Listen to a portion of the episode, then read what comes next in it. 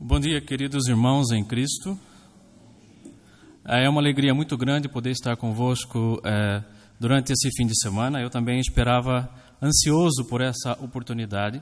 Eu cheguei ao Brasil é, em meados de dezembro para um período de férias e devo retornar a Moçambique no início de fevereiro.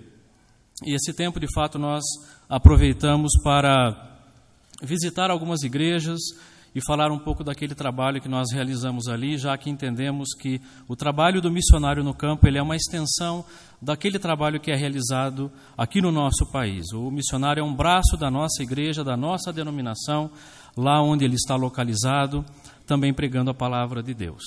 O meu nome é Luciano de Azevedo, eu, eu de fato não sou pastor, tá bem? Inicialmente eu estudei economia, é, trabalhei por 10 anos no já extinto Banco Real, né? Talvez os mais antigos aqui devem, devem se lembrar. E somente depois desse tempo é que eu senti uma direção do Senhor para que eu pudesse é, servi-lo de maneira mais integral como missionário. Mas desde o início, a visão sempre foi também usar um pouco dos meus conhecimentos profissionais para servi-lo, de forma que nos primeiros anos eu servi como missionário de base tanto aqui no Brasil como também em Moçambique. Eu fui a Moçambique em 2000, portanto, eh, esse ano está fazendo 20 anos né, que eu estou a viver eh, naquele país. E mesmo lá, quando cheguei, trabalhei com uma organização parceira, que tínhamos uma parceria com a APMT, que é a Missão para o Interior da África. E lá também desempenhei algumas funções como, como administrador, cuidando, cuidando dessas, dessa área logística, também daquela é, missão parceira. Vivi por muitos anos na cidade central é, da Beira, em Moçambique, por 10 anos eu vivi lá, e depois então é, a nossa igreja, a Igreja Presbiteriana do Brasil, iniciou um movimento de aproximação com a Igreja Presbiteriana de Moçambique, por razões históricas, né, que não vem ao caso dizermos aqui, não havia uma parceria entre as duas no passado, mas trabalhamos em função disso. Hoje há uma parceria entre, entre essas duas igrejas, então nós mudamos para Maputo para então investirmos mais do nosso tempo para fortalecer essa parceria e buscar novas oportunidades de ministério é, para a nossa igreja é, nessa parceria com a Igreja Presbiteriana é, de Moçambique. É, eu gostaria também agora de compartilhar a palavra de Deus com os irmãos. Nós vamos acompanhar alguns slides ali.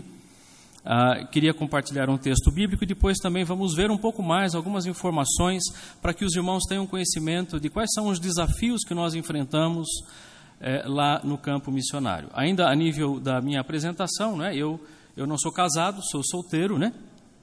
Como meu sobrinho disse, sou um solteirão.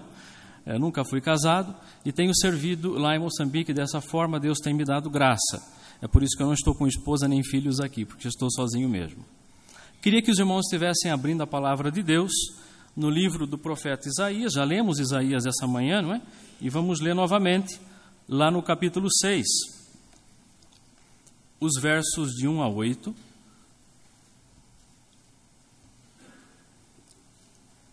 Livro do profeta Isaías, capítulo 6, versos de 1 a 8.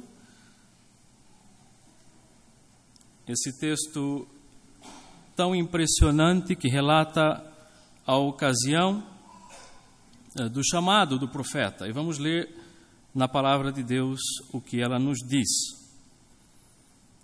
No ano da morte do rei Uzias, eu vi o Senhor assentado sobre um alto e sublime trono e as abas de suas vestes enchiam o templo. Serafins estavam por cima dele, cada um tinha seis asas, com duas cobria o rosto, com duas cobria os seus pés, e com duas voava. E clamavam uns para os outros, dizendo: Santo, Santo, Santo é o Senhor dos exércitos. Toda a terra está cheia da sua glória. As bases do limiar se moveram à luz do que clamava, e a casa se encheu de fumaça. Então disse eu: Ai de mim, estou perdido, porque sou homem de lábios impuros. Habito no meio de um povo de impuros lábios. E os meus olhos viram o Rei, o Senhor dos exércitos. Então um dos serafins voou para mim, trazendo na mão uma brasa viva que tirara do altar, com uma tenaz. Com a brasa tocou a minha boca e disse: Eis que ela tocou os teus lábios, a tua iniquidade foi tirada e perdoado o teu pecado. Então vem o desafio. Depois disso, ouvi a voz do Senhor que dizia: A quem enviarei e quem há de ir por nós? Disse eu: Eis-me aqui, envia-me a mim. Vamos orar mais uma vez. Pai, queremos agradecer pela tua palavra, agradecemos porque vivemos num país onde somos livres para é, ler, e pregar a tua palavra. Te louvamos por isso. Oramos que ela fale aos nossos corações, nos encoraje, ó Deus, com relação ao nosso envolvimento com o trabalho missionário aqui, lá, acolá, onde o Senhor nos colocar. Ajuda-nos, ó Deus, fala aos nossos corações agora. Em nome do teu filho Jesus. Amém. Irmãos, eu creio que todos nós, como cristãos, temos um chamado. É certo que alguns recebem uma vocação especial de Deus para um ministério, mas todo crente é chamado também para compartilhar das boas novas da salvação em Cristo Jesus. Também penso que nem todo mundo teve um chamado tão espetacular sobrenatural como essa visão que o profeta teve aqui. Mas há alguns elementos nessa chamada do profeta que são fundamentais e nós encontramos também no nosso envolvimento, no nosso engajamento com o trabalho missionário hoje, como igreja de Cristo. O primeiro aspecto que eu queria chamar a atenção é justamente com relação à fonte de onde vem o encorajamento para que nós realizemos esse trabalho, que é a própria glória de Deus, a santidade de Deus. Essa visão que o profeta tem, então, em primeiro lugar, ele vê esse Deus que se revela a ele, revela a ele os seus atributos, a sua santidade, a sua glória, o seu poder, o termo ali, Senhor dos exércitos, indicando que esse é um Deus poderoso, soberano, que reina sobre tudo e todos, um Deus santo, santíssimo. E a visão, então, da glória, da santidade desse Deus se revelando a ele, é, permite que o profeta também conheça a si próprio, não é? Quando nós podemos conhecer a Deus, temos também a oportunidade de conhecermos a nós mesmos. E a primeira constatação que temos é que nós somos imperfeitos, pecadores, falhos, inaptos de estarmos na presença desse Deus. Então temos aí uma projeção, não é? Isaías viu a glória e a santidade de Deus. Primeira pergunta que nós temos lá no nosso catecismo, não é? Qual o fim supremo e principal do homem?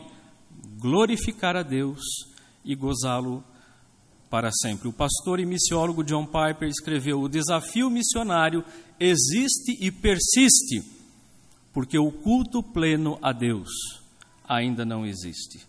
Irmãos, o trabalho missionário é realizado porque queremos ver pessoas de todas as línguas, povos e nações também glorificando, servindo e levando uma vida de santidade diante desse Deus maravilhoso. Portanto, Isaías não viu só a santidade e a glória de Deus, ele viu também a sua própria situação. E a expressão que ele usa ali, ai de mim, expressão muito propícia, né? De alguém que está em desespero, em perigo iminente. Ai de mim! Depois ele fala uma realidade que não é só dele, mas de todo homem. Estou perdido, porque essa é a condição do ser humano longe de Deus. É perdido. Tem uma frase que eu gosto desse também missionário, Woodson Taylor. Ele disse, escreveu assim: Deus devia estar procurando alguém suficientemente fraco e incapaz para usar, e assim acabou me encontrando. Irmãos, mesmo para realizarmos esse trabalho missionário, nós carecemos da graça de Deus. Esse Deus que é a fonte dessa salvação através do seu Filho amado, mas Ele também que vem e nos capacita para que nós tenhamos condições de ser canais, como mensageiros dessa mensagem maravilhosa, através da qual Deus se revela a esse perdido e transforma vidas. Mas a visão do profeta foi além. Ele viu a santidade de Deus, ele viu a sua condição de perdido e pecador mas ele reconheceu também que ele habita no meio de pessoas impuras, ele vive no meio de uma sociedade perdida, que também carece da graça de Deus. Sabe, irmãos, cada vez que eu volto ao Brasil, Então, há ocasiões que fico anos sem vir. Dessa vez já fazia dois anos que eu não vinha. E cada vez, quando você fica fora do seu país e retorna, parece que você consegue observar coisas que as pessoas que estão aqui não veem, não é? E uma questão que eu tenho visto é que cada vez mais parece que a igreja está se conformando com a sociedade lá fora, né? Então alguém me disse assim: olha, irmão Luciano, a sociedade ocidental e mesmo a sociedade brasileira, ela está em pleno colapso, ela não percebe apenas.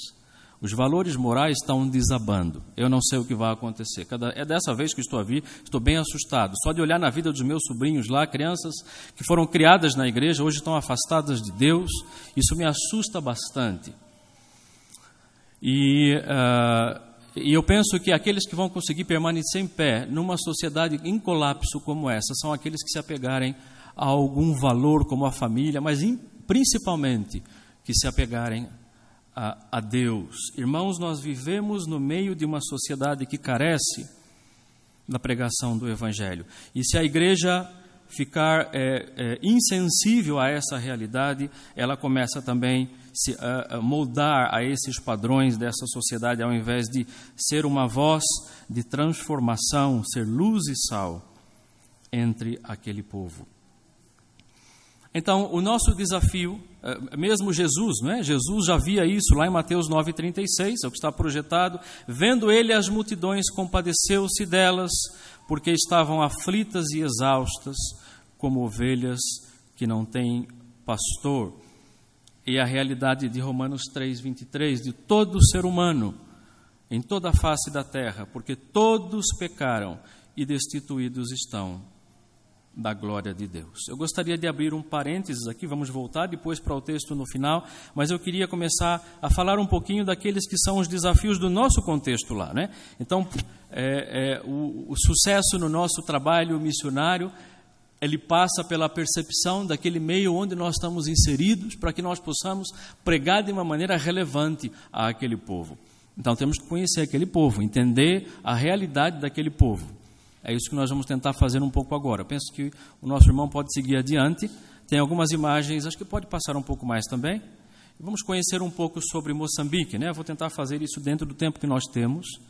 Uh, uh, então, eu penso que muitos aqui conhecem, né? já ouviram falar. Moçambique é um país que tem afinidade conosco, porque também fala a língua portuguesa. Alguns países na África que foram colonizados por Portugal. Temos lá Angola, Moçambique, Guiné-Bissau, Cabo Verde, não é? Então há essa afinidade.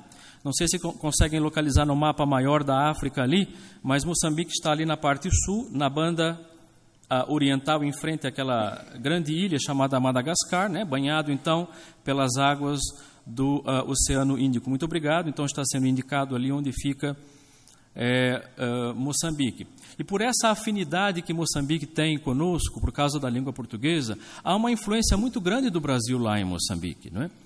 Por exemplo, muitas das Bíblias que nós usamos no trabalho missionário, elas são produzidas no Brasil. Muitos dos livros teológicos. Há atualmente uma onda de missionários de diversas igrejas e seitas indo para Moçambique, né? Esse já é um outro problema, né? Que nós temos que orar porque às vezes a, a quantidade vira problema, né? Dependendo do tipo de evangelho que estão a trazer lá. E atualmente é exatamente o que está a acontecer. A influência brasileira no momento começa a ser mais nociva do que benigna. Novelas que passam por lá, televisão que ficam mostrando esse eh, balanço geral, não sei mais o que. Então há pessoas que vêm me perguntar, afinal no seu país há muita criminalidade, não é? Porque só vemos sangue na televisão. Então a mídia de certa forma passa uma imagem negativa e uma influência nociva também para o jovem moçambicano, né? Com toda essa essa essa eh, essas porcarias, né, que acabam indo no meio dessas novelas que são que são passadas. Mas infelizmente, irmãos, também a força missionária que tem ido a Moçambique tem criado muitos problemas. Então, aquela teologia que nós chamamos da teologia da prosperidade, há algumas igrejas que abraçam essa ideia. Então, chegam lá em Moçambique com muita força, com muita agressividade e começam a confundir a cabeça do crente moçambicano, há muitos sendo desviados, mesmo da igreja presbiteriana de Moçambique. O próprio moçambicano que ainda não conhece o Evangelho fica confuso com aquilo tudo. Então, esse é um grande motivo de oração. O Brasil pode ser um, uma, uma fonte de influência muito positiva aos pa países de expressão é, é, luso, portuguesa na África, mas no momento essa influência, é, na minha leitura, tem sido mais negativa do que positiva. Mas nós, Igreja Presbiteriana do Brasil, que entendemos que temos é, uma maneira saudável de interpretar as Escrituras, muitas vezes somos tímidos na nossa participação, não é? Uh, uh, e acabamos então apenas assistindo essas coisas a acontecer. Queria que os irmãos estivessem orando por isso. Mas lá é o nosso campo de missão, Moçambique. Pode seguir um pouquinho a mais, por favor? Uh, aí temos a capital, onde eu vivo, é uma cidade de um pouco mais de um milhão de habitantes, portanto é uma cidade bem cosmopolita.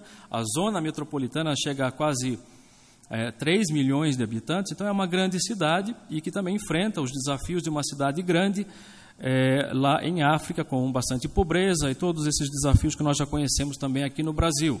Pode seguir um pouquinho mais. Ah, é um país com uma grande diversidade é, cultural. Eu, no Brasil também temos isso, não é? Temos muitas culturas diferentes, temos sotaques diferentes no Brasil. Mas lá são realmente línguas diferentes, não é?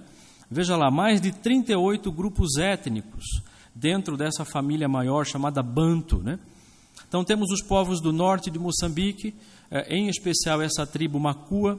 A tribo Macua é a maior tribo moçambicana e é extremamente influenciada pelo islamismo. Temos a região centro, onde predominam o, uh, os povos uh, Sena e Indau, e temos os povos do sul, principalmente os Ronga e Xangana. Eu tô, tô, só estou colocando as principais, os principais grupos, né? há outros também.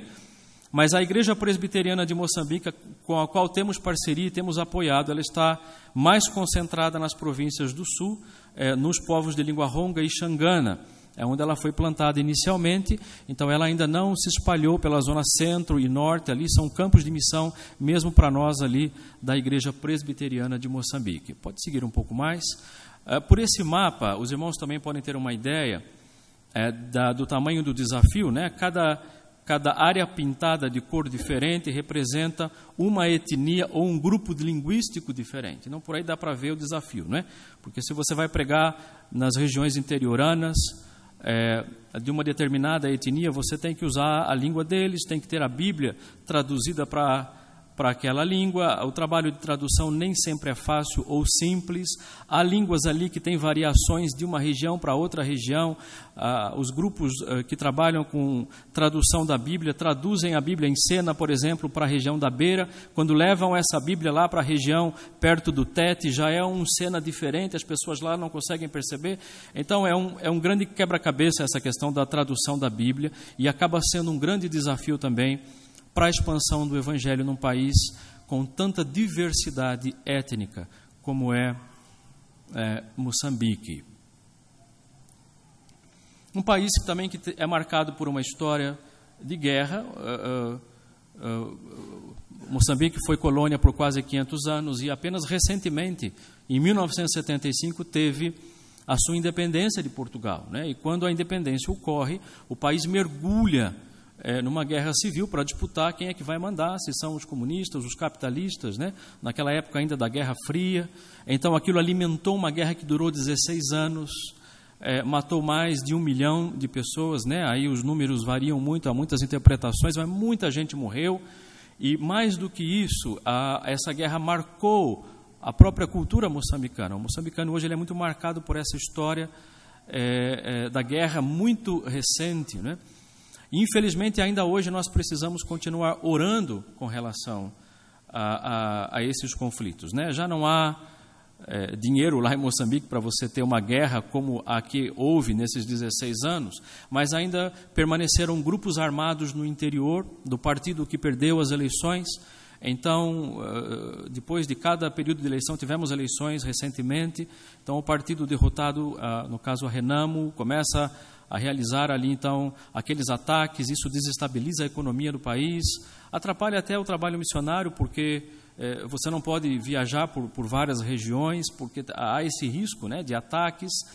Então, esse é um motivo realmente que nós eh, pedimos também as orações dos irmãos, porque é um assunto que, que é bem, bem presente para nós lá. Temos uma família de missionários trabalhando conosco uh, lá na região uh, central de Moçambique atualmente e queriam descer para Maputo para realizar alguns trabalhos, mas tem que vir de avião, não pode vir de carro porque justamente tem esse perigo dos ataques ali naquela estrada que liga centro e sul. Irmãos, um povo tão acolhedor, vocês não têm ideia. Estou lá há 20 anos porque realmente me senti bem acolhido, né? Não podia ter ficado tanto tempo se não tivesse sido bem acolhido por aquele povo. Por incrível que pareça, sou eu naquela fotografia, né?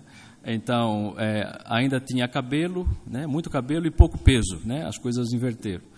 Fiquei mais gordo e é, perdi o cabelo. Mas ali, acho que é uma das primeiras famílias que me recebeu lá na região centro, em Dondo, ah, dá para ver que Coca-Cola já tinha chego lá, né? Naquela altura, Coca-Cola está em todo lugar. Mas, irmãos, um povo extremamente acolhedor, receptor e aberto para o Evangelho. Lá em Moçambique, embora o islamismo esteja presente, nós vamos ver isso daqui a pouco. Tem, temos aí alguns dados da religiosidade em Moçambique, mas ainda há muita abertura para se pregar o Evangelho. Uh, temos lá, em termos de percentagens das, dos grupos religiosos, temos católicos quase 30%, por causa da, da influência ainda portuguesa. Muçulmanos são quase 18% da população, mas principalmente nas regiões norte do, Brasil, do, do, do país. Temos esse grupo chama, chamado Zione. Os Ziones são uma espécie de uma igreja sincrética que combina elementos da religião tradicional africana com o cristianismo na versão pentecostal. Então, acho que a, a, a, imagem a seguir vai mostrar um pouquinho. É, esse é um, um pastor é, Zione, lá nas, você vai a Maputo e viaja ali, passa pelas praias de Maputo, você vê às vezes centenas e centenas de pessoas por ali recebendo o tratamento dos pastores, né? Então, são pastores que em algum momento se intitulam pastores, usam a Bíblia em algumas ocasiões, mas fazem na prática aquilo que o curandeiro faz. Então, é, uma, é, é, um, é uma, um grupo sincrético entre esses dois grupos religiosos, mas eles são maiores do que todos os evangélicos juntos. Né? Uh, os muçulmanos também estão presentes lá, como eu já falei, essa, aí, é, essa foto que vocês estão vendo é da mesquita é, da baixa da cidade, do centro da cidade de Maputo. Há muitas mesquitas grandes lá, essa eu acho que é uma da, das maiores. Né? Pode seguir um pouquinho mais, por favor. E nesse mapa, é isso que eu queria chamar um pouco a atenção, os irmãos podem ver que esse mapa ele mostra é, a divisão do continente africano, em cima pintado de verde, embaixo amarelo.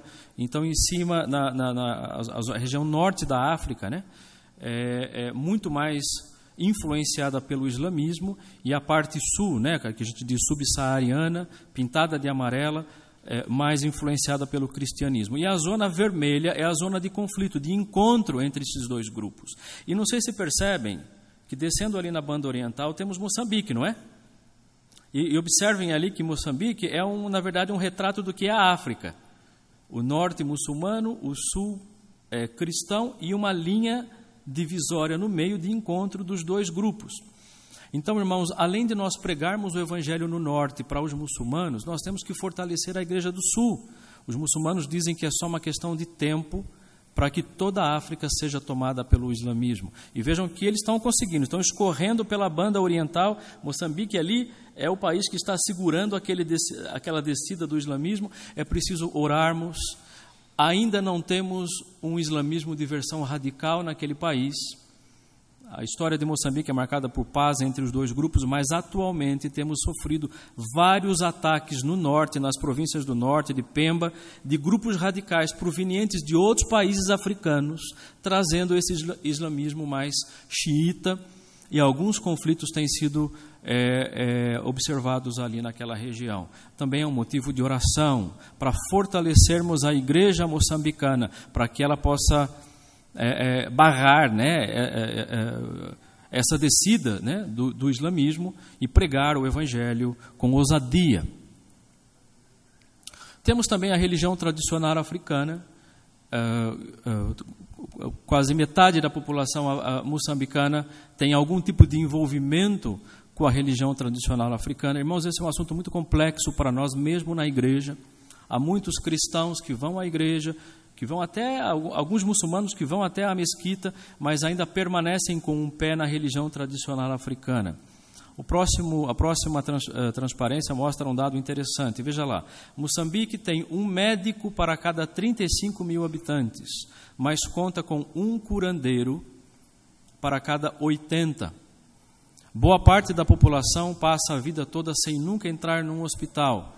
Por isso mesmo, o Ministério da Saúde trabalha em parceria com os curandeiros. Então veja só que o curandeirismo lá é uma coisa institucionalizada.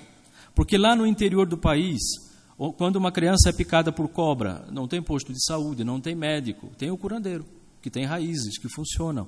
Então a pessoa vai até lá para tratar da sua criança, do seu problema. Uma mulher que não consegue conceber, não dá à luz, ela vai procurar ajuda de alguma forma. Naquela cultura você tem que, que dar à luz, senão não serve.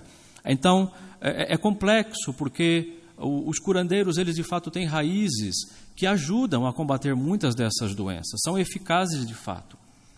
Não temos problema quanto a isso. O problema é o que vem depois, é a interpretação do problema que foi tratado. Então, primeiro ele dá as raízes, dá o tratamento e depois ele vai dizer quem é que fez esse problema. Quem é que mandou aquela cobra para aplicar o teu filho? Foi aquele teu vizinho que não te quer. Foi aquele teu parente lá do passado que você tratou mal, já voltou na forma dessa cobra ou dessa doença para atacar a sua família. Então, é, é, essa interpretação que acaba criando problemas, criando divisões entre famílias. E, irmãos, é triste ver, é, é até um, um, dado complexo, mas apenas, até algumas pessoas da igreja que já compartilharam comigo que levam seus filhos no curandeiro. Porque tem alguns assuntos, dizem ele, que só o curandeiro sabe tratar. Então, é, é, é, esse é um tema que estamos a ver ali, a transparência. Aqui no Brasil também temos esse assunto de é, macumba, isso, aquilo. Temos essa realidade também aqui no Brasil, mas lá na África faz parte do dia a dia nosso. Então, nas aulas que temos na escola bíblica, debatemos sobre esse tema é, exaustivamente. É, é, para que nós tentemos justamente pregar o Evangelho de uma maneira relevante e não apenas superficial é, para aquelas pessoas. É? Então é o que mostra mais ou menos essa imagem, né? Aquilo que vemos na superfície nem sempre mostra o que está escondido lá embaixo. Eu penso que essa realidade é, é a mesma para nós aqui, né? Quantos crentes que estão nas igrejas, mas no fundo são grandes supersticiosos. Pode seguir um pouco mais adiante. Essa é apenas uma, uma imagem de um casamento que eu participei, é, só para mostrar um pouquinho sobre esses dilemas que nós enfrentamos lá no dia a dia, né? Ah, o casamento lá não é uma coisa como aqui, que você vai lá no casamento, dura algumas horas e vai para casa. O casamento lá dura o fim de semana todo. Naquela foto anterior, se você puder voltar, então temos a família ali. É, essa foi a cerimônia do pagamento do lobolo, que é o dote, né? Aquele casalzinho que está ali um pouco tristezinho é o casal que estava preparando-se para casar. Eles não podem falar nada, ficam em silêncio ali. Há um representante de cada família escolhido, toda a família está representada ali. Aquilo levou o dia todo. E aqueles representantes apenas que têm o direito de dizer alguma coisa. E na, e na imagem seguinte, é justamente os dois representantes, então, não sei se conseguem perceber na imagem, mas eles estão sentados ali no chão, na esteira. Então há um, um, um, um pau de, de pilão né, que liga os dois. Eh, representando a, a, união né, entre as duas famílias. Lá, casamento não é algo entre duas pessoas, mas entre duas famílias. E ali estão a contar o dinheiro. O rapaz tem que uh, fazer um pagamento em valores, ele também tem que vestir a noiva, vestir o pai da noiva, a tia da noiva, comprar o fato do. Há uma lista que é dada para o rapaz, para ele poder cumprir, para uh, poder se casar. Uh, pode seguir um pouco mais adiante. Então, ali, claro, né? E, é, eu estou ali com o, o, reverendo Langa. O reverendo Langa, é, esse evento todo se deu na família dele. Ele, infelizmente, faleceu esse ano. Foi meu grande amigo, era o presidente do Supremo Concílio da Igreja Presbiteriana lá. É, um grande é, parceiro do trabalho, mas, infelizmente, ele ficou muito doente e faleceu há poucos meses. Mas ali estávamos é, aí vocês percebem por que eu engordei tanto lá, né? Então a pessoa pensa, você está na África, mas volta cada vez mais gordo, né? Eu cheguei lá com 20 com, com, com 80 quilos, né? Agora estou perto dos 100 ali, então se eu continuar lá por mais 10 anos, ah, não sei como é que vai ser, nesse ritmo de um quilo por ano. Mas come-se muito bem, o moçambicano sabe receber e sabe tratar bem dos seus pastores, dos seus líderes espirituais. Então estavam sentados ali, mas depois pudemos também dar uma palavra àquela família, pregar o evangelho, mas é necessário conhecer um pouco daquele contexto. E há muita coisa por baixo ali que precisamos compreender para podermos falar desse evangelho de uma forma que eles vão compreender dentro do seu próprio contexto cultural. Né? alguns desafios do trabalho missionário lá em Moçambique, é, seguindo adiante. É, hoje à noite eu vou falar, hoje, hoje estou mostrando mais dos desafios à noite e vamos falar um pouquinho mais sobre como estamos, estamos tentando sanar, né? É, endereçar né, o nosso ministério a esses desafios. Então, ali, evangelização de crianças, quase metade da população moçambicana é formada por crianças, então é um campo vasto. Nós temos necessidade de pessoas se dispondo a vir trabalhar é, com esse ministério, inclusive na Igreja Presbiteriana de Moçambique, há uma grande carência nessa área. Ministério com mulheres também. Essa senhora que vocês estão ver na foto foi a missionária Lígia, também da, da PMT, que esteve conosco lá por algum tempo, nos ajudou bastante. Ali ela está ensinando corte e costura para algumas mulheres que são esposas de alunos do seminário onde nós ensinamos. Né? Então é uma forma, além de, de, de dar o ensino da palavra, também eh, dar um, um ofício para que elas possam também ter alguma coisa para trabalhar, para ter o, o seu sustento. Não é? Educação teológica, esse é o carro-chefe do nosso trabalho lá. Temos uma pequena escola teológica de formação de obreiros leigos eh, e entendemos que o trabalho missionário naquele país eh, ele deve necessariamente contemplar, em primeiro lugar, a formação do obreiro. A igreja moçambicana já está lá. A gente costuma dizer que a igreja em Moçambique ela, ela é como um, um rio muito largo. Imagina um rio muito largo com muita areia. Ele é bem largo, mas ele não tem muita profundidade, é preciso cavar um pouco mais.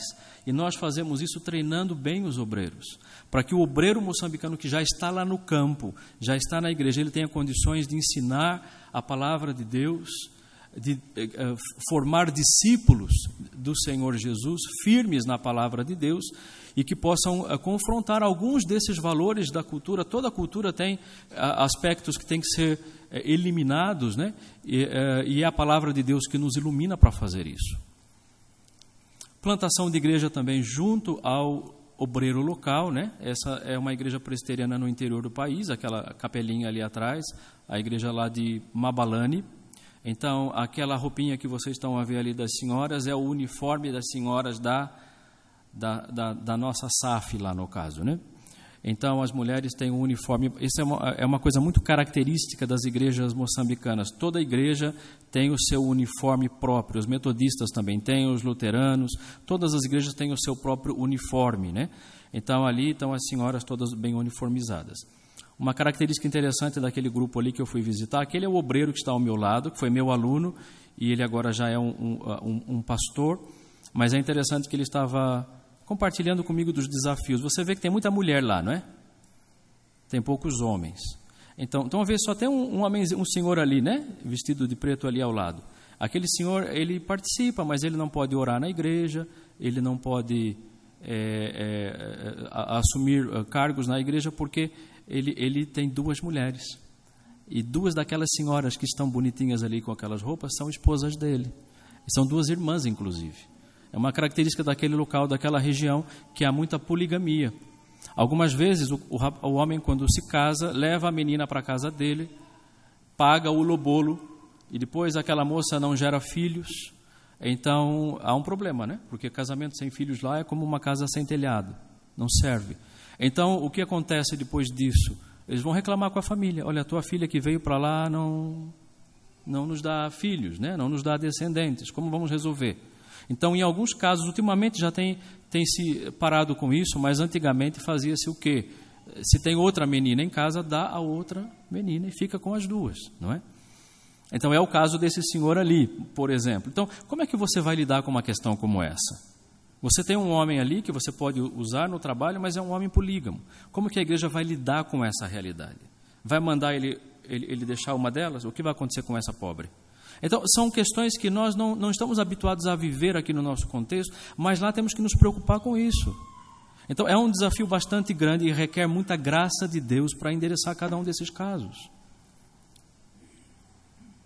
Também auxílio aos, aos afetados pelo HIV, AIDS. Vocês sabem que muitos países africanos são grandemente afetados. A sociedade ela tem sido marcada por esse problema. Só na cidade de Maputo calcula-se que 20% da população já esteja contaminada com o vírus. Veja ali aqueles dados, né? Um em cada 3,5 pessoas no centro de Moçambique já estão infectados. Nós temos esse problema, inclusive, na nossa igreja. Há muitos obreiros que têm tido esse problema também. Então, é uma área é, também que requer é, atenção para o trabalho missionário naquela nação. Então, aí, funerais têm se tornado cada vez mais frequentes. Né? A solução, eu vi lá no muro, lá da, lá, foi na beira isso, viva e ajude a viver, seja fiel ao seu parceiro. Né? Parte do problema da, da da, da, da, proliferação do HIV lá tem sido justamente esse problema da poligamia, o problema da, da, da questão do início da vida sexual muito cedo. Né? Mas então, nós cremos, e mesmo o moçambicano entende, que uh, só a palavra de Deus pode trazer uma solução real para essa situação. Né? A fidelidade, a santidade de vida. Discipulado, também outra área importante de carência no trabalho.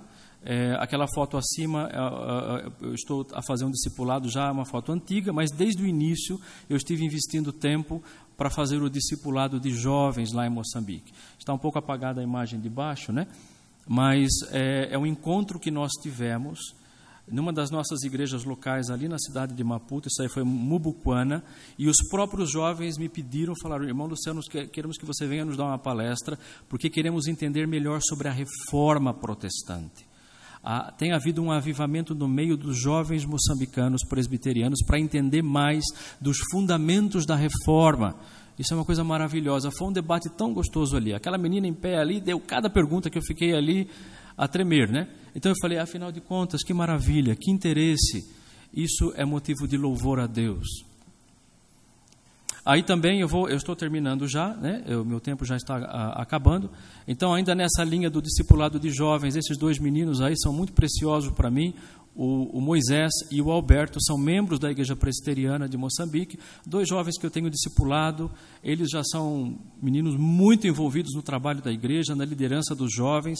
Moisés é um grande pregador e temos uh, compartilhado livros, bons livros. Eles levam para ler e voltam, a gente debate. E olha que interessante, o assunto de casamento. Então, vê aquela foto ao lado? É o Alberto. Nem falei para ele que eu ia mostrar a foto dele aqui, se ele descobrir. O Alberto com, com a, a noiva dele ali, a Julieta, uma menina preciosa, lá da igreja presbiteriana, lá de é, Betsaida. E é interessante, irmãos, que eles estavam fazendo ali, vê que ele está dando flores para ela, não é? Não sei se você consegue enxergar eles estão fazendo o anelamento, é quando o rapaz assume compromisso com a menina. Não é casamento ainda, tá bom? Esse anelamento significa que o rapaz já se apresentou na casa dela, o quê? Algumas famílias até permitem que a menina já algumas engravidam nesse período antes do casamento, né? Lá na beira onde eu vivia até algumas moças já podiam até lavar a roupa do, do rapaz, né? Já começa por aí. Mas é, é, é interessante o seguinte, que a, o, o, Alberto entrou em crise porque a família dela, para o anelamento, queria fazer uma cerimônia que chama de cupacha. Essa cerimônia de cupacha é quando o rapaz tem que dar algumas coisas para a família da noiva, dá lá um garrafão de vinho, mais uns outros objetos, algumas galinhas, faz, fazem uma cerimônia lá, e essa cerimônia justamente é para explicar aos antepassados que afinal há um novo casal entrando na família. O problema é que o Alberto é um rapaz que conhece as Escrituras, ama a palavra de Deus e sabe que aquilo não condiz com a nova vida que ele tem em Cristo. E ele se levantou contra a família. Mas casamento lá é assunto entre famílias, não em pessoas. E foi um embate tremendo, mas ele permaneceu firme em pé.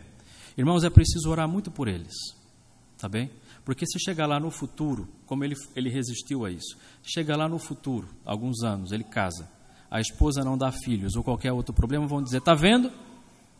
Você não cumpriu lá o que nós dissemos lá atrás, agora o problema está acontecendo por causa disso. Então, para confrontar esses valores, para mim, como estrangeiro, é fácil, mas o grande desafio é o próprio moçambicano se levantar com, contra alguns desses valores que não condizem, né? não são todos os valores, não quero demonizar a cultura africana, porque não é assim, há muitos aspectos positivos naquela cultura, mas há muitas coisas que é preciso ser trabalhado pela palavra de Deus. Ok, eu acho que eu vou saltar esses grupos menos evangelizados, tá bem? Eu queria que o irmão passasse um pouquinho mais à frente, deu para compartilhar um pouquinho, né? é, sobre a palavra, mas eu queria voltar ao texto de Isaías para nós completarmos a, a, a nossa meditação aqui, porque Isaías não viu apenas a santidade de Deus, o seu pecado, a sua falha, o pecado do povo, reconhecer que vive no meio de uma sociedade que carece da pregação do Evangelho, mas Deus é bom, não é? Deus é maravilhoso. Ele também mostrou o que? O seu perdão. Não ficou a mostrar só o pecado, mostrou o perdão também. Maravilha, não é? Então, é o que nós vemos na continuidade ali do texto, lá no verso 6. Então um dos serafins voou para mim, trazendo na mão a brasa viva que tirara do altar, com uma tenaz. Com a brasa tocou a minha boca e disse: Eis que ela tocou os teus lábios, a tua iniquidade foi tirada e perdoado o teu pecado. O texto de João 1, 29. No dia seguinte, João viu a Jesus, que vinha para ele e disse: Eis o Cordeiro de Deus que tira o pecado do mundo. Irmãos, apesar de tudo isso, todas as, as situações que vemos mundo afora, e o dilema humano é o mesmo, no Brasil, na África, na Europa, é o problema de o homem estar afastado, alienado de Deus, não conhecer a esse Deus. Mas, irmãos, que maravilha que o Senhor é, ama e uh, nos colocou nesse mundo como igreja, justamente para que possamos pregar o Evangelho, para que as suas ovelhas espalhadas lá onde estão ouçam o Evangelho e atendam positivamente a esse chamado. Que maravilha, não é? Eu ainda estou à procura lá, há ovelhas lá em Moçambique, que eu sei que estão à espera de ouvir e responder positivamente a esse chamado. Acho que é a última agora, né? O desafio também requer um engajamento da nossa parte, disse eu Eis-me aqui, envia-me a mim. Irmãos, é, eu penso que nós todos somos chamados a nos engajarmos com o trabalho missionário. Lembro-me de um missionário que disse uma frase, não, não me lembro se foi a Doniran Judson, eu não estou me recordar agora, mas ele disse que nem todo mundo pode chegar no campo missionário com os seus pés, mas pode chegar com os seus joelhos. Então, podem orar por nós, apoiando para que esse trabalho seja realizado. Deus tem um plano para cada um de nós dentro dessa obra maior. Pois se anuncio o Evangelho, não tenho de que me gloriar, pois sobre mim pesa essa obrigação. Porque ai de mim se não pregar o Evangelho. Uma zebrinha ali. Eu que teria aquela foto lá no Zimbábue, quando viajei ao Zimbábue. O animal que eu mais gosto lá, a zebra.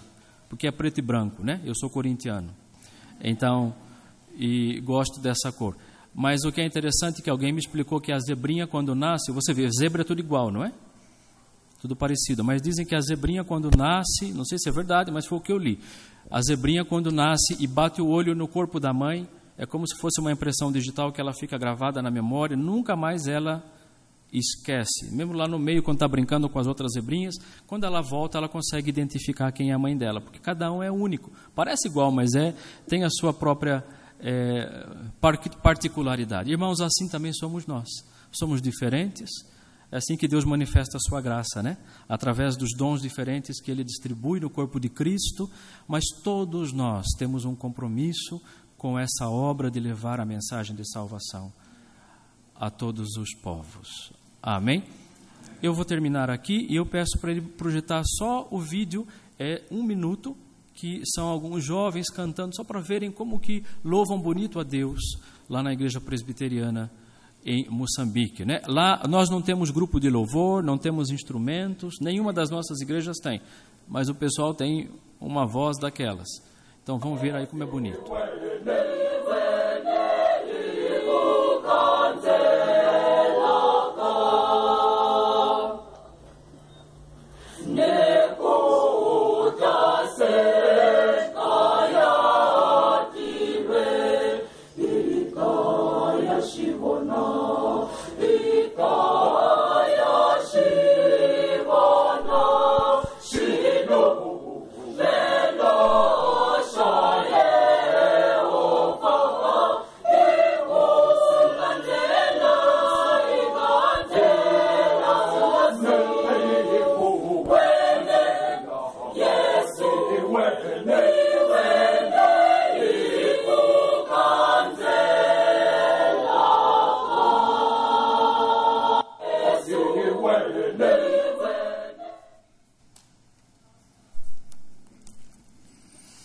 Gente louva a Deus por essa oportunidade de ouvir a palavra de Deus, também esse testemunho, essas informações. Como eu disse, a gente está num domingo diferente, estamos nesse mês de férias em classe especial da escola dominical e a gente vai, estava terminando de conversar aqui com o missionário Luciano, é, para a gente fazer um pequeno ajuste aqui no final, e como é realmente a oportunidade da gente conhecê-lo mais e melhor, a gente queria abrir aqui um espaço de 10 minutos para que ele respondesse perguntas dos irmãos. Então, se de repente você tem alguma pergunta a partir disso que você ouviu dele, e a gente já explicou no início, nós estamos trazendo o irmão Luciano aqui para poder conhecê-lo, orar pelo trabalho dele, conhecer esse trabalho aí desse missionário da nossa denominação ali. Então é uma oportunidade para você fazer perguntas. Queria só saber se alguém tem alguma pergunta. Se tivermos, a gente vai ter esse tempinho para respostas. Senão a gente prossegue. Então, irmão Luiz.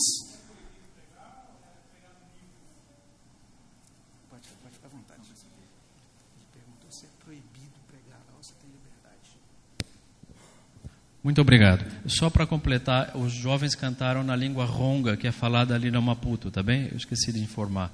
Bem, é, nós temos liberdade para pregar o evangelho lá. Não há restrições com relação a isso, tá bem? Uh, ultimamente o governo está começando a fechar um pouco sobre, com relação à entrada de missionários no país, por causa daquele problema que eu compartilhei com vocês, tá bem? A entrada do, da teologia da prosperidade lá está causando muitos problemas ao ponto de o governo começar agora a fechar e, e é claro, ele, o governo não consegue identificar quem é quem, não é? Fecha para missionários e fecha para todo mundo. Então é um problema que nós estamos enfrentando ali atualmente. Mas com relação à pregação, nós temos liberdade para pregar. Olha, o desafio lá, irmão, eu acho que é parecido com o que tem no Brasil. O moçambicano é muito aberto para ouvir o evangelho, para levantar a mão e atender a um, a um convite para se entregar a, a fé cristã, o maior desafio é fazer a pessoa permanecer em Cristo depois. Né? Então, eu acho que é o mesmo desafio que nós temos aqui. Então, aí o discipulado, né? porque a tarefa completa é você fazer o discipulado. Então, dá mais trabalho, né? Se você chega lá com aquela visão de apenas pregar o evangelho e contar os números de quantos levantaram as mãos, é fácil mas a tarefa de fazê-los permanecer em Cristo, crescer, lutar com eles com relação a essas dificuldades que eles enfrentam na própria cultura, isso leva tempo e suor. Mas essa é a parte mais importante. O grande desafio que nós temos lá é esse. Mas temos liberdade, graças a Deus. Mais alguma pergunta?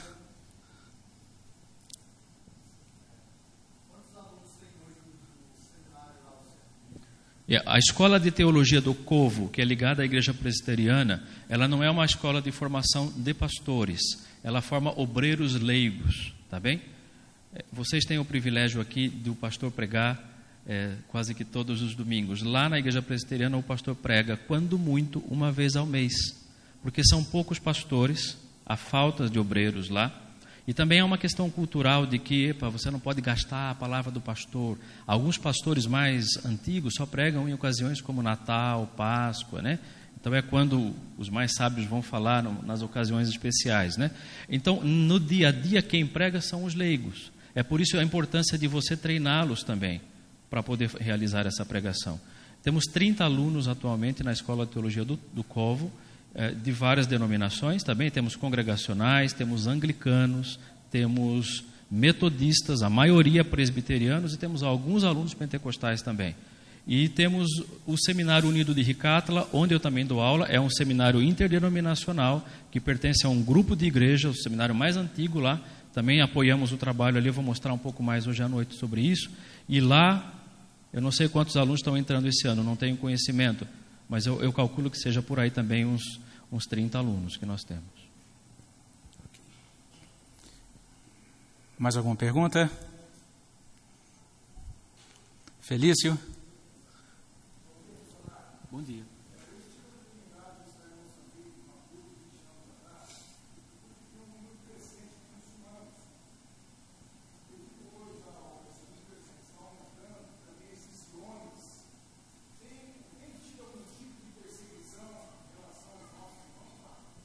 É, muito obrigado. De fato, como eu disse, não, não, não temos ainda relatos de muita perseguição eh, quando você olha para a história, olha, os muçulmanos lá, irmãos, eles são presentes há muito tempo, eles chegaram lá antes dos portugueses, tá bem? Então, uh, e mesmo hoje, boa parte do comércio em Moçambique está nas mãos dos, dos, dos, muçulmanos. O comércio informal, os mercados informais, está na mão dos moçambicanos, né? Mas o comércio das lojas, o que, está na mão de indianos e uh, muçulmanos, agora chineses também, não é?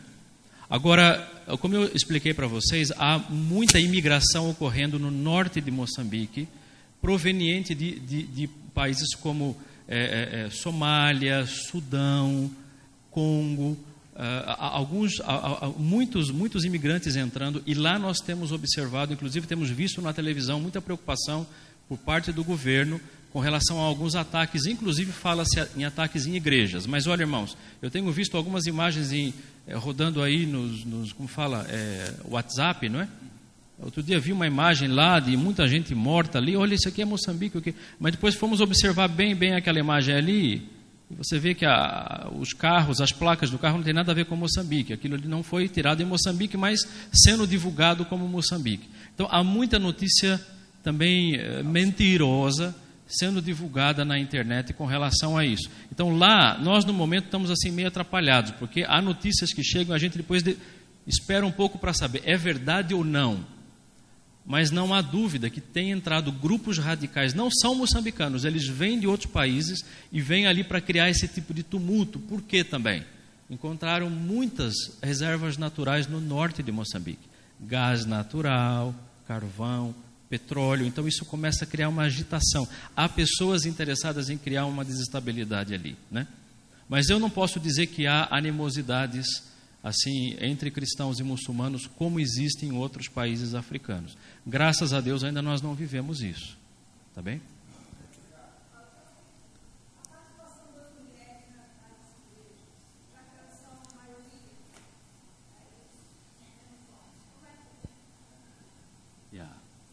Muito bem, tocou na ferida, né? Muito bem. É, os irmãos sabem que é, tem que ser aberto, né? Não posso mentir aqui em frente aos irmãos. Bom, a participação delas é muito, muito grande, na verdade, lá em Moçambique, na Igreja Presbiteriana de Moçambique. Irmãos, vocês sabem que a, a IPB ela faz parceria com outras igrejas ao redor do mundo. E nem todas as igrejas presbiterianas elas é, seguem o mesmo padrão doutrinário que nós temos aqui no Brasil, tá bem? Então, por exemplo, a Igreja Presbiteriana de Moçambique é uma das igrejas que tem pastoras. Yeah. Temos pastoras e temos também anciãs que seria no caso aqui presbíteras, né? Isso é algo que vem por causa da tradição presbiteriana que eles possuem, que vem dos suíços, né? A missão suíça que fundou originalmente aquele trabalho. Então isso acontece. Mas é, é, então para dizer que a participação delas é muito ativa, tá bem? A sociedade auxiliadora feminina lá ela é muito atuante. Ela é a mais forte de todas as sociedades, a que mais apoia o trabalho da igreja. Uh, e, e, realmente temos bastante participação da mulher, é, pelo menos falando em termos da Igreja Presbiteriana de Moçambique. Eu não posso dizer que isso seja assim em outras igrejas. A maior parte dessas igrejas de linhas Ione e de linhas pentecostais, elas têm uma outra tendência. Tivemos uma aluna na escola de teologia, inclusive, que disse que ela só estava aprendendo a teologia para poder ensinar para mulheres que na igreja dela era proibido ela falar na presença de um homem na igreja, né? só quando fossem apenas mulheres. Então, depende muito do, do, do, grupo, da igreja que nós vamos falar, assim como aqui no Brasil também há muita, há muita diversidade com relação a essa questão. Tá bem? Então tem uma inversão, né? Lá as, as pentecostais, nelas as mulheres têm menos espaço e nas presbiterianas elas têm mais espaço, né? Tá. E a SAF forte lá, hein, Maria Lúcia? É. Alguém mais tem alguma pergunta, irmãos? Gilmar.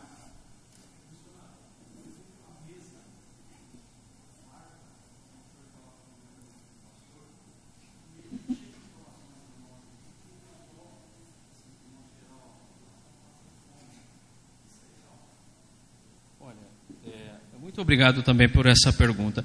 Eu, eu acho que as pessoas criam muitos estigmas né, com relação à imagem que vem da África, assim como fazem com o Brasil. Tá bem? Então, é claro que existe necessidade lá, há pessoas que ainda passam fome, não posso negar com relação a isso. Mas isso não é uma coisa generalizada. Há pobres, mas há muitas pessoas também com boas condições. E, pelo menos uh, uh, dentro da igreja presbiteriana, né? Para o africano, a, sociedade africana, a cultura africana, ela funciona em termos de eventos. Os eventos são muito importantes. Você, para trabalhar lá como missionário ou um pastor, você tem que participar de eventos. Você pode até falar bem na frente, pregar bem, ter uma boa teologia, mas se você não participa dos eventos, os funerais, os casamentos, as festas, você está ausente, porque é um povo que vive para o social. E sempre que se reúne tem que tem que comer. Então come-se muito lá, na verdade. Eu devo confessar que nos trabalhos da igreja presbiteriana, pelo menos, há, há muita comida até, até às vezes eu critico um pouco, eu acho que há desperdício, né? Mas eu não posso negar que há fome, também há desigualdade, assim como temos aqui no Brasil também. Eu tenho, tenho certeza que no Brasil há pessoas que passam por dificuldades, né? Ah, eu acho que a diferença maior lá em Moçambique é que nós não temos uma classe média como tem no Brasil. Né? Moçambique ou tem pobre ou tem é, pessoas mais ricas. Né? Até quando você precisa de usar médico lá, por exemplo, né? quando a gente fica doente, se você vai. Eh, tem hospitais na cidade de Maputo, hospitais privados, que, que o atendimento é de primeiro mundo, é uma coisa impressionante. Mas quando você vai no Hospital Central de Maputo, onde a população é atendida, é quase medieval. É? Então, são extremos, não há uma classe média formada. Então, as coisas que são oferecidas lá, ou é para um grupo ou é para o outro. Aqui no Brasil, a gente tem uma camada no meio grande, não é? Lá eh, há esses dois grupos. Então, e eu acho também que essa imagem da fome, ela acontece muito quando há crises lá. Quando há um conflito armado, coisa assim, há aqueles deslocamentos em que você vê pessoas, os campos, campos de, de refugiados, coisas desse tipo, né? Mas eu não posso dizer que, que, que toda a imagem que nós vemos na televisão aqui daquela miséria que existe lá é verdadeira, tá bem? Eu, eu, eu acredito que há muitos lugares lá em Moçambique que são até relativamente desenvolvidos. Há desenvolvimento em toda a África atualmente, não é? Então, é, é preciso nós aprendermos, irmãos, a não acreditar em tudo que a gente vê, especialmente nas redes sociais. Eu tenho visto muitas imagens é, que não condizem com a realidade. Tá bem? Não sei se eu respondi a sua pergunta, né? Mas. Reverendo Gilberto.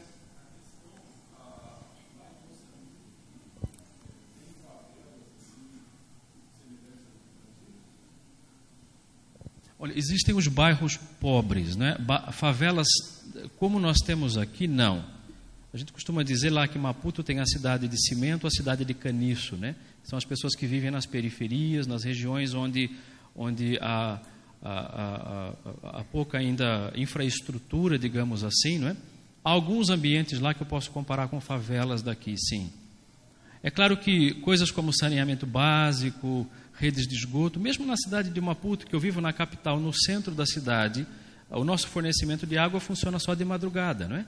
Então começa a sair água às três da manhã, quando é às oito para de sair. Então temos que ter reservatórios de água para poder utilizar no restante do dia. Se ali no centro do, de Maputo, que é o lugar mais desenvolvido do país, é assim, pode imaginar na periferia, nas outras regiões, né? Mas favelas tal como nós temos aqui é uma coisa que está começando a surgir agora nas cidades maiores lá de Moçambique, Maputo, Beira e Nampula, que são as três grandes cidades, né?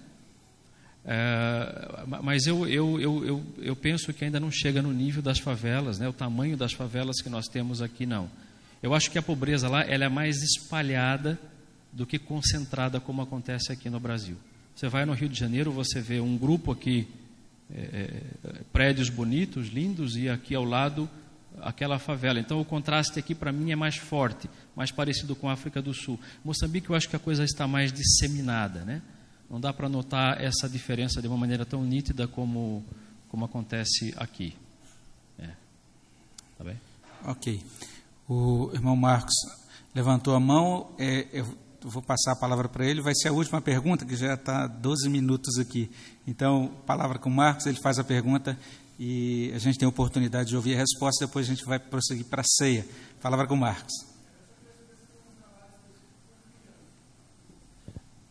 É, é, nós não temos um, um, um, missionário, estamos à procura, né? Para trabalhar, não, não, na nossa igreja. Há muitos outros ministérios com crianças lá em Moçambique, tá bem? Mas na nossa igreja estamos à procura ainda. Mas esse ano nós vamos iniciar um curso lá na Escola Teologia do Covo, é um curso novo para a formação de evangelistas de criança. Temos 20 candidatos já, principalmente do norte do país. E nós enviamos, foi dois anos atrás que tivemos o congresso é, de educação cristã, né, no Mackenzie, aqui no Brasil, mandamos dois moçambicanos, dois pastores que participaram e foi muito bom. E eles voltaram e eles aqui fizeram a revisão do currículo de formação dos evangelistas de crianças lá. Eu os conheci. Ah, conheceu, conheci. que bom. E eles fizeram um bom trabalho. Isso é um grande passo. Olha, irmãos, o que faz falta lá? Por exemplo, aqui vocês estão habituados na escola dominical a fazer uma história ilustrada, um cântico ilustrado. A, a, a, o visual aqui é, é, investe-se muito nessa área. Nós não temos isso lá. Olha, a, a, boa parte dos evangelistas de crianças, lá que nós chamamos de, chamamos de instrutores na IPM, é, não sabe o que é um flanelógrafo.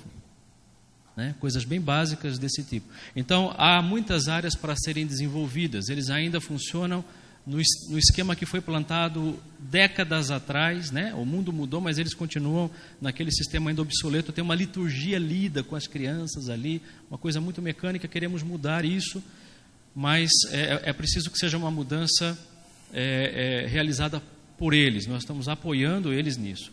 Mas estamos orando também. Queríamos ter, tivemos a irmã Lígia que foi lá trabalhar, teve um tempo trabalhando, nos ajudando nessa área, mas ela teve que voltar. E estamos ainda esperando que tenhamos mais pessoas que se lancem, né? Ou que venham nos ajudar, nos apoiar. É, não dá para a gente fazer tudo, né? Então, há grande necessidade, de fato, dessa área do, do, do, do preparo de professores para o trabalho com crianças. Amém. Tá bem?